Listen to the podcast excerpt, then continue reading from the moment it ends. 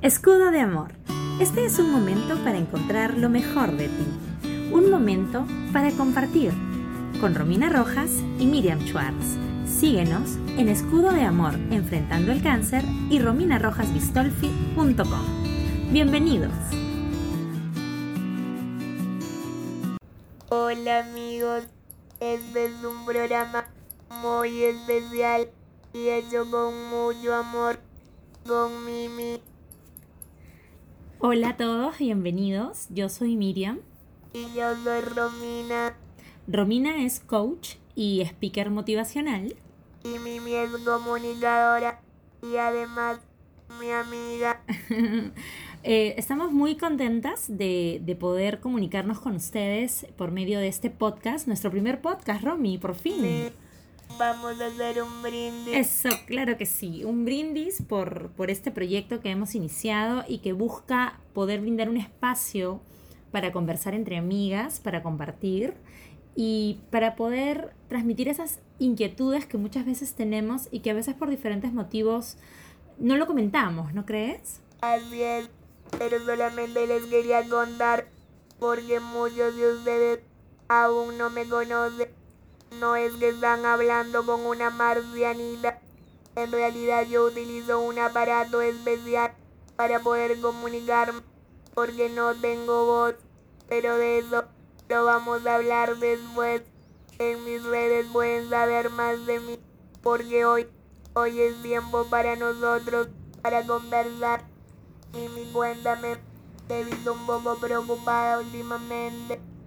Bueno, sí, tú sabes que yo además de, de, ser comunicadora y de gustarme los temas de locución, también soy mamá, eh, tengo una niña de 10 años y eh, soy una mujer separada, por lo tanto siempre hay preocupaciones, siempre hay retos, siempre hay cosas que pueden estar como que haciéndonos un poco de ruido, ¿no?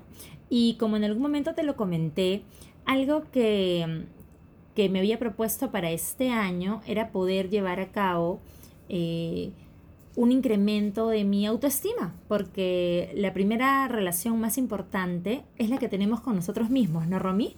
Ay, Mimi, has tocado un punto muy importante, pero me gustaría que tú me digas qué cosa es la autoestima para ti. La autoestima está relacionada con cómo nos vemos a nosotros mismos, cómo nos valoramos, qué pensamos acerca de nosotros mismos, qué tanto nos aceptamos y nos queremos como somos, ¿no? Así es, Mimi. Yo te quiero preguntar algo más. Cuando una amiga tuya viene y te cuenta algo, ¿tú cómo la ves a tu amiga? ¿De qué, de qué manera la miras? Definitivamente, eh, si es una amiga mía, la veo con un cariño muy especial. No solamente porque la conozco, sino también porque la quiero, porque tenemos una historia juntas. Es como cuando te veo a ti y conversamos, ¿no? Ay, ay, ay, por si acaso les cuento es que Mimi me adora, así que no le crean todo porque ella es muy generosa y siempre me ve lo mejor. Yo Ah. también la quiero. Porque te pregunto eso, Mimi, porque si tú ves a una amiga con tanto cariño y con tanto amor, si tú te ves en un espejo, te deberías de ver de la misma manera, con ese mismo amor y ese mismo cariño, porque a veces nos olvidamos de hacer eso. Así ¿No es. pasado? Por supuesto, me ha pasado muchas veces y hace algún tiempo yo fui a un taller que se llama, porque lo, lo dictan con cierta, una vez al año por lo menos, que se llama Yo soy la protagonista de mi vida. Oh, Dios mío. Y eso para mí fue un punto en darme cuenta que por muchos años yo me había creído que era la víctima de mi historia. Era la pobrecita de mí, ay, mira, a mí me pasó esto, ay, este, yo no crecí con mis papás, ay, me crearon mis abuelos, yo no tuve, y todo era lamentándome de lo que no tenía o de lo que no tuve o de lo que no pasó o de lo que pudo ser y me creí ese cuento de pobrecita de mí hasta que ese taller me hizo entender muchas cosas. Por supuesto, pienso que es un camino que no termina, porque un ser humano no termina de, de conocerse, porque en muchos momentos a ti quizá también te puede haber pasado, Romina, no lo sé, ya, ya no los compartirás ahora. ¿No crees que a veces estamos más pendientes del qué dirán o de estar esperando la aprobación de los demás en vez de amarnos y aceptarnos así como somos? Porque así como somos tenemos muchas cosas buenas para dar. Qué bonito lo que acabas de decir. Y creo que tengo un ejemplo que puede resumir exactamente de lo que estás hablando. Cuando a mí me pasó el cambio después del cáncer, me pasó que me enfrenté a una nueva forma de hablar. Inclusive tenía un aparatito que sonaba como gatre, gatre, botella, botella. Sí, claro. Mucho más dos. Y bueno, tú sí has escuchado mi voz. Así Real. es. Era súper dulce. Así es. Entonces, antes de esperar que las demás personas aceptaran ese cambio, la primera persona que lo tenía que aceptar era yo. Entonces, era asumir que la que habla o detrás de ese aparato soy yo. Y así es como pude no solamente hablar, sino también empezar a realizar esas aventuras como lo del canal de YouTube, las, las conferencias y todo lo demás. Pero tuve primero que pasar el proceso de volverme a enamorar de mí, porque al fin y al cabo, detrás de todo ese aparato o ese cambio, ahí seguía yo. Entonces en el momento en que yo me acepté, todo lo demás empezó a fluir y es mágico como si se empezara a abrir las puertas, pero es un proceso que a veces cuesta o demora, entonces no va a pasar nada si el mundo entero te dice que tú eres lo máximo si tú no lo, no lo crees, empezando por ti, por la mirada, aprender a mirarte bonito. Porque al fin y al cabo tú eres la cómplice desde el primer día hasta el último día de tu vida.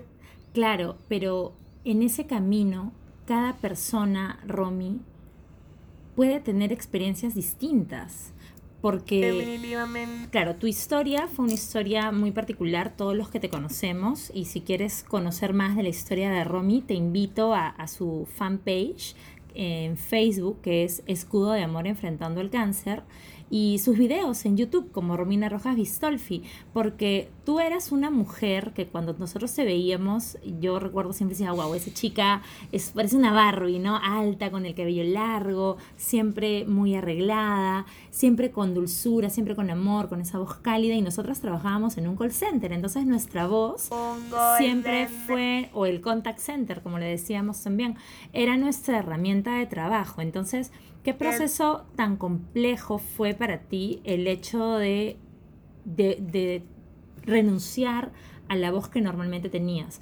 Y en ese caso era algo que no estaba en tu control y que tú No. decidiste en un punto dado tomar las riendas de ese camino y sin compararte, porque quizá a las personas que nos escuchan les puede ocurrir, porque a mí también me ha pasado, que como que nos comparamos mucho, ¿no? Ella, mira, ella cómo le está yendo, ah, no, yo también, o mira, ella ya tiene esto, yo también, o la sociedad te dice, o el, o el mundo dice que esta es la forma, este es el camino, cuando no necesariamente es así, tienes que aprender que tu proceso es tuyo y que tienes un tiempo. Qué maravilloso lo que acabas de decir, Mimi. Así es, amigos. El proceso es suyo. Y cuando tú lo reconoces como algo personal, entonces es tu propio tiempo. Pero cuando tú reconoces eso como algo personal, como tu propio proceso, empiezas a enfrentarte a tus propios miedos, pero con valentía, Claro. valentía. Pero no nos enseñan, Romy. ¿Cómo nos enseñan? Yo, tú sabes que yo tengo una niña. ¿Cómo le enseño a ella a enfrentar sus propios miedos cuando quizá a nosotros no nos enseñaron a enfrentar esos miedos? Es decir, o te replanteo esta pregunta. ¿tú crees que tener miedo es algo bueno, es algo malo? Es, ¿cómo, cómo lo definirías? Yo te voy a decir lo siguiente. En primer lugar, las emociones, ninguna emoción es mala. Hay que saber atravesarla. Claro que sí.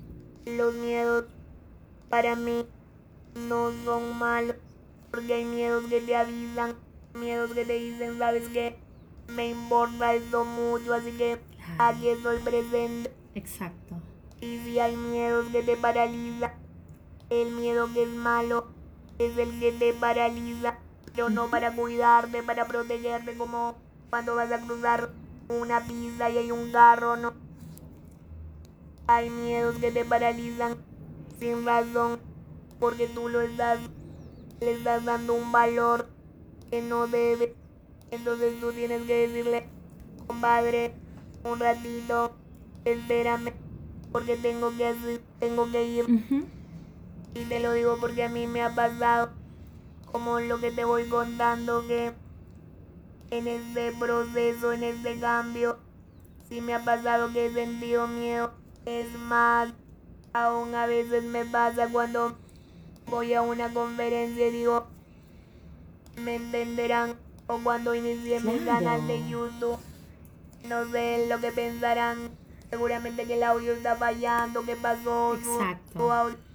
pero en ese momento es que yo te digo que le digo a mi miedo, espérate un ratito, porque, porque por un lado tengo el miedo y por el otro lado tengo mis sueños y mi propósito. Entonces, ¿qué cosa es lo que me suena más alto?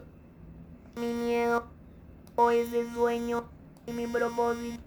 Y otra cosa, ¿para qué me sirve ese miedo? ¿Me sirve para algo? ¿O me ayuda? ¿No me ayuda? Entonces tengo que aprender a escuchar lo que me hace bien.